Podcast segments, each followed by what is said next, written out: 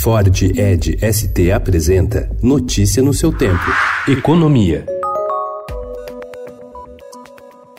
Na primeira visita à cidade de Manaus, depois que assumiu o cargo, o presidente Jair Bolsonaro sinalizou ontem que vai manter os benefícios fiscais a empresas instaladas no Parque Industrial da Zona Franca de Manaus. Ao participar da reunião do novo Conselho de Administração da Superintendência da Zona Franca de Manaus, Bolsonaro disse que a região norte ainda tem de receber atenção do Estado. Essa região tem tudo para ser, prezado Paulo Guedes, um marco econômico de nosso Brasil Ninguém tem, como disseram aqui, o que nós temos.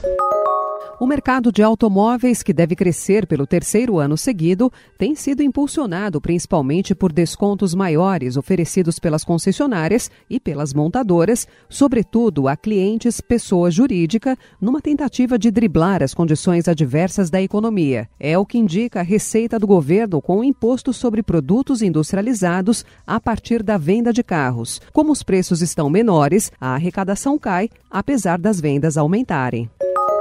O governo federal divulgou ontem o calendário da primeira etapa de retiradas do FGTS na modalidade saque aniversário. O cronograma começa apenas em 2020 e atende os aniversariantes do primeiro semestre. Os nascidos entre janeiro e fevereiro poderão fazer o saque no período de abril a junho de 2020. Os nascidos em março e abril poderão sacar os recursos de maio a julho de 2020 e os nascidos em maio e junho poderão fazer o saque de junho a agosto de 2020.